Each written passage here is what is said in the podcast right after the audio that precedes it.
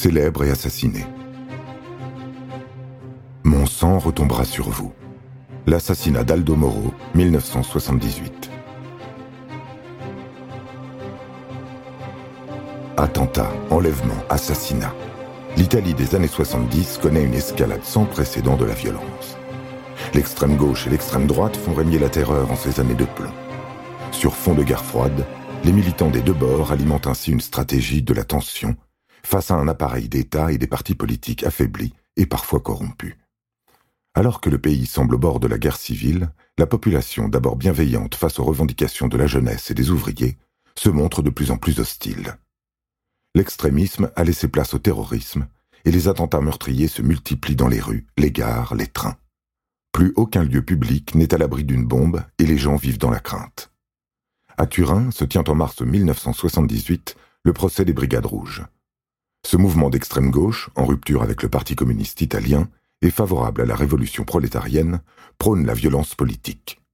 Il est de ceux qui mettent le pays à feu et à sang. Ce sont près de 50 personnes qui sont jugées pour promotion, constitution, organisation et participation à bande armée, ayant pour fin la suppression ou la subversion violente des structures économiques, sociales et politiques de l'État italien. Parmi eux, Renato Curcio, fondateur du mouvement qui réclame sa libération. Les Brigades Rouges ont cherché à empêcher ce procès par tous les moyens. Journalistes et hommes de loi sont la cible d'attentats. Les membres du jury aussi. Enfin, après deux tentatives, il se tient à Turin où d'exceptionnelles mesures de sécurité sont mises en œuvre pour éviter la violence. Ce n'est pas à Turin que frappent les Brigades Rouges, mais à Rome. L'incroyable nouvelle fait la une des journaux du monde entier. Le 16 mars 1978, Aldo Moro, président du Parti démocrate chrétien italien au pouvoir sans interruption depuis 1945, Aldo Moro vient d'être enlevé.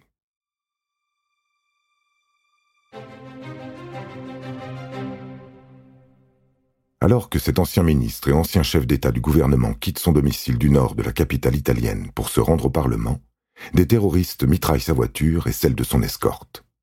Ses cinq gardes du corps sont tués, lui est enlevé. Aussitôt, les Brigades Rouges revendiquent ce carnage. Elles affirment qu'Aldo Moro est détenu dans une prison du peuple et qu'il sera jugé par un tribunal du peuple. Elles demandent la libération de certains de ses militants contre celle de l'ancien chef du gouvernement. Les Brigades Rouges font alors diffuser par voie de presse, à la radio et à la télévision, des communiqués de propagande et l'interrogatoire de leurs prisonniers. Elles exploitent au maximum leurs actes terroristes afin de faire monter la peur et d'obtenir satisfaction. Elles annoncent la venue d'un procès, puis son verdict, la mort. Aldo Moro sera exécuté si certains des accusés de Turin ne sont pas libérés. Depuis sa prison, Aldo Moro peut lui aussi communiquer, notamment avec sa femme, ses proches et le gouvernement. Durant les 55 jours que dure sa captivité, l'ancien président du Conseil plaide sa cause et demande aux autorités d'accepter l'ultimatum des terroristes. Elle refuse la police et l'armée mobilisent des milliers d'hommes pour le retrouver. Perquisitions, contrôle d'identité, barrages se multiplient, sans résultat. Et le 9 mai, sur indication des Brigades Rouges, la police retrouve le corps sans vie d'Aldo Moro dans le coffre d'une voiture garée en plein centre-ville de Rome. Il a été exécuté de douze balles en pleine poitrine. Aujourd'hui encore, certains pensent que tout n'a pas été fait pour sauver Aldo Moro. Il aurait été sacrifié, mais sur quel autel? Lui-même le pressentait puisqu'il écrit depuis sa prison que s'il meurt, son sang retombera sur toute l'Italie. Et de fait, le pays traversera après sa mort de longues années de crise.